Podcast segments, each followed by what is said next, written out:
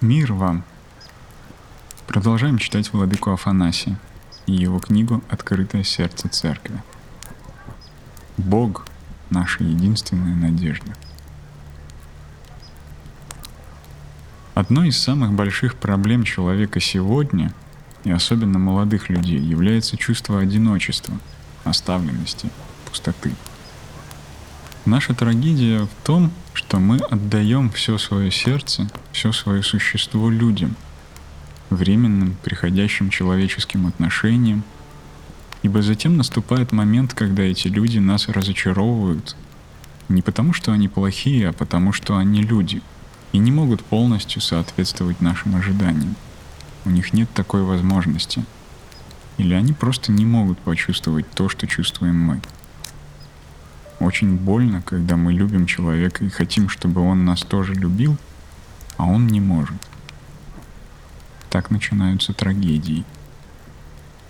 Любовь не возникает просто так. Нельзя заставить другого человека полюбить тебя насильно. Ты можешь его любить и хотеть из-за него выйти замуж, связывать с ним все свои мечты, всю свою жизнь, видеть его везде, куда смотришь. А он не может тебе ответить взаимностью – иметь к тебе такое расположение. Что же тогда делать? Кончать жизнь самоубийством? Закрываться в себе и в своем одиночестве? Что же делать, когда другой человек не может ответить нам взаимностью? Бывает еще хуже. Люди живут вместе, и вдруг в какой-то момент отношения разваливаются. Что тогда делать этим людям? Умирать с горя – ведь такое происходит и в семье. Человек, вступив в брак, в какой-то момент переживает искушение, падает и предает своего супруга. Что делать? Погружаться в отчаяние? Предаваться саможалению и другим болезненным чувствам? Но все это не приносит пользы, а действует разрушительно. В нашей жизни может случиться все, что угодно. Можем умереть мы, может умереть наш супруг, наш ребенок. Такое случается ежедневно. Если мы будем отдавать всего себя этим отношениям, то нас обязательно постигнет разочарование. Именно поэтому нас мучит страх, чувство незащищенности, вызывающее в нас волнение и беспокойство. Мы построили нашу жизнь так, что весь наш мир зависит от этих отношений – Однажды ты можешь разочароваться в своем муже или жене, в своем ребенке, в своей работе, в самом себе, в своих силах, во всем, что ты считаешь своим и что думаешь ты всегда будет при тебе. Разочарование бывает разрушительным из-за того, что мы отдаем себя в рабство этим отношениям. И вот тогда начинаются проблемы. Одиночество, пустота, печаль. Первая и главная заповедь Божья говорит, чтобы мы любили Бога всем своим существом, всем сердцем, всем своим бытием, душой, разумением, крепостью, абсолютно всем. Если мы полюбим Бога всем своим существом и отдадим Богу всего себя, тогда все остальное придет как результат, как следствие. Бог — это незыблемое, непоколебимое основание — что бы ни произошло, он несокрушим. Даже сама смерть не может победить веру в Бога. Так что когда человек имеет непоколебимую веру, он идет по жизни, встречая все, что с ним случается, словами «как будет угодно Богу». Эта фраза может показаться очень простой, но она очень важная, потому что рождает тот мир — и то чувство защищенности, когда проходит беспокойство и волнение, обладающие нами. Потому что мы оставляем место Богу, место Его Слову в нашей жизни. А когда мы хотим все сами решать и устраивать в своей жизни, когда строим карточные домики и прячемся в них, тогда естественным образом многое может пойти не так, и все может разрушиться — когда нас охватывают все эти чувства, когда чувствуем себя одинокими, когда нам кажется, что никто нас не понимает, и мы желаем уединиться, закрыться у себя в комнате и вообще никуда не выходить, то что мы от этого ожидаем? С другой стороны, если наоборот, начать постоянно развлекаться, то что это даст? Это две крайности. И мы должны идти по среднему пути. Проблема не в том, что тебя разочаровал какой-то человек, ты чувствуешь себя одиноким, а в том, что тебе не хватает подлинных отношений с Богом. В этом суть проблемы. Думаю, что именно по этой причине церковь современна и в моде, потому что она как раз отвечает на самую злободневную проблему, на проблему бытия человека, и в особенности молодого человека. То, что молодой человек сегодня напряженно переживает калейдоскоп чувств, это хорошо. В этой интенсивной жизни он обязательно соприкоснется и с Богом – Поэтому мы и наблюдаем в наши дни поворот к церкви. Молодая душа обладает интуицией и знает, то, чего ей не достает, есть в церкви. И когда душа находит Бога, все остальное отступает на задний план. Когда мы обретаем Бога в нашей жизни, тогда происходит перемена, не поддающаяся объяснению. И все, кто видит эту перемену, удивляются. Человек преображается, меняются его потребности, изменяется все его существо, меняются его отношения с самим собой, с людьми вокруг, с его окружением, со своим телом, изменяются все его чувства, и всего этого невозможно объяснить. Это результат действия Божьей благодати. Если человек уединится, закроется в себе, не будет ни с кем говорить из самозащиты – то это постепенно приведет его к болезненным состояниям. Если человек будет рассеиваться, постоянно устремляться к тому, чтобы развеяться вне дома, веселиться, чтобы забыть о своем одиночестве и развлекаться. Развлечение, кстати, по-древнегречески означает разбрасывание, рассеивание на мелкие кусочки. Тогда он потеряет себя. И это тоже болезненное состояние. Необходим средний путь. Человек должен научиться перестраиваться, расставлять все по своим местам. Во-первых, человек должен понять, в чем заключается абсолютная необходимость отношений с Богом. Во-вторых, он должен понять, где начинаются и где заканчиваются его отношения с другими людьми, что ему ждать от других людей, что он должен ждать от себя и от разных ситуаций, чтобы потом при определенном стечении обстоятельств не разочароваться – а относиться ко всему как к естественным проявлениям жизни. Когда мы чувствуем одиночество, разочарование, пустоту, то не выход отдаляться от людей и закрываться в себе самом. С другой стороны, не выход и целый день гулять, пить, не спать ночами, не бывать совсем дома. Это человеческие решения проблемы. Они приводят к еще худшим последствиям – чтобы справиться с одиночеством, человек должен понять, что такое правильное общение. То есть как правильно общаться с людьми. И в первую очередь, как правильно общаться с Богом, который является его Отцом. Бог никогда не разочарует человека, никогда не предаст.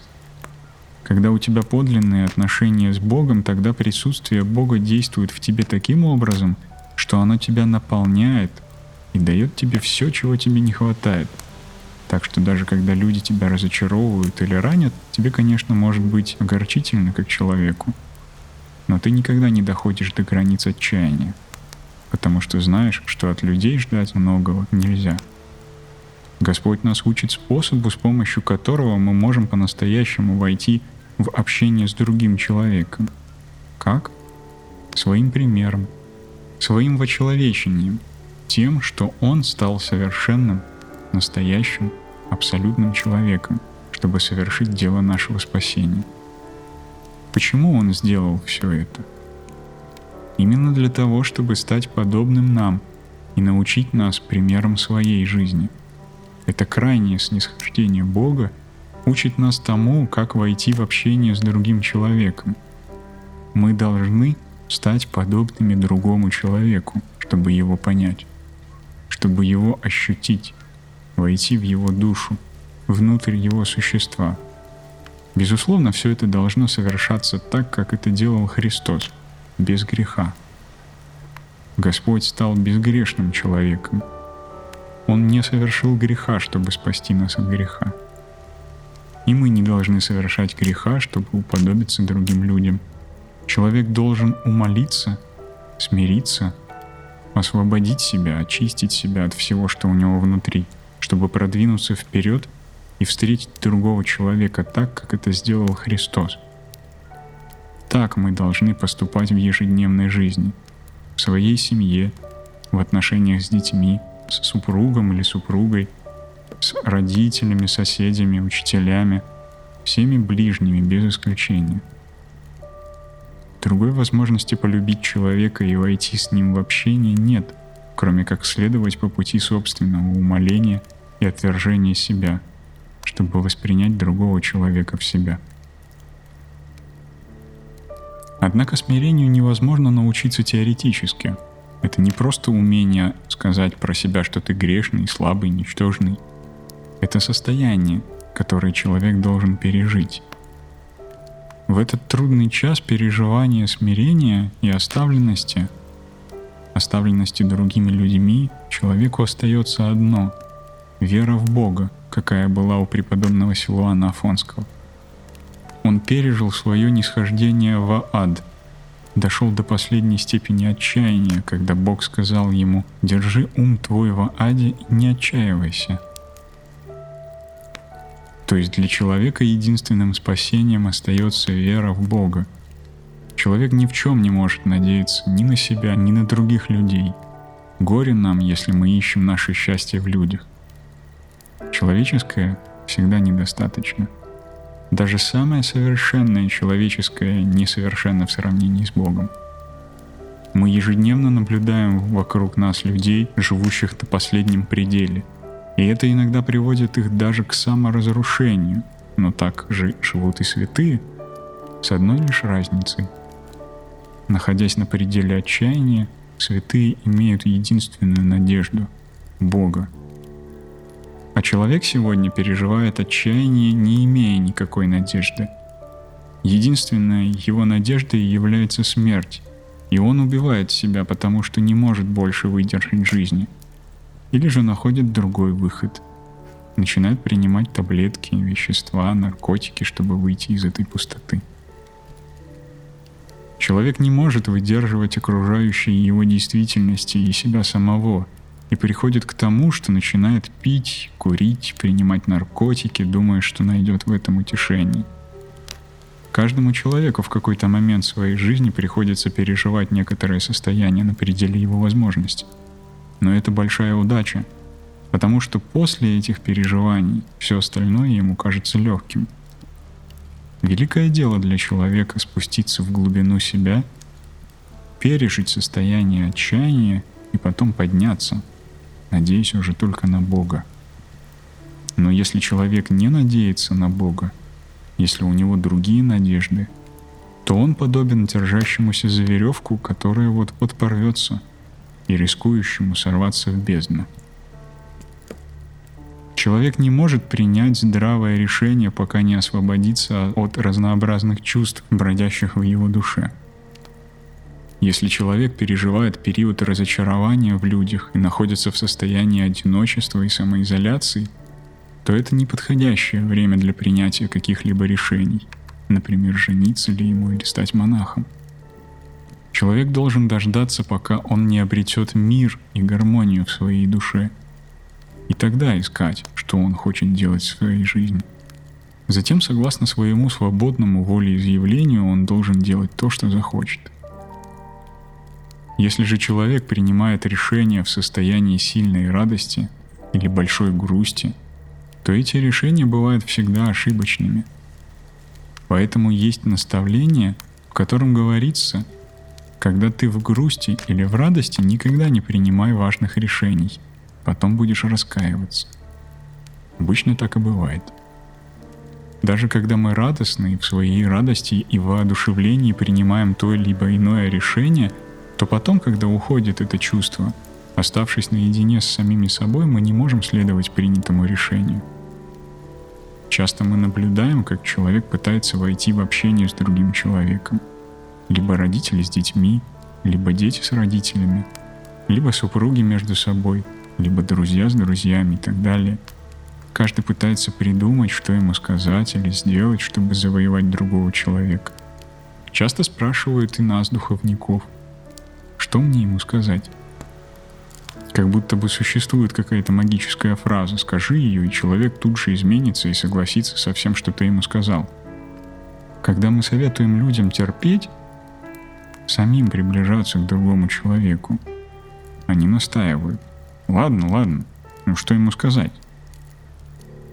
Но выход-то не в том, чтобы что-то сказать другому или как-то его исправить. Познай самого себя, Через это научись понимать другого человека. И пусть он тебя не понимает, не требуй от него этого. Ты же стань подобным ему. Христос стал человеком ради нас и потом сделал нас богами. Он не сказал нам, идите сюда, где я нахожусь, идите ко мне. Это было невозможно. Мы не могли ни понять Бога, ни достичь Бога, и Бог не повел себя так. Он не потребовал от нас этого, не потребовал от нас неисполнимого, а сам уподобился нам, пришел, встретился с нами и сам выполнил все то, что должны были сделать мы. Он указал нам путь своим учением, своим примером.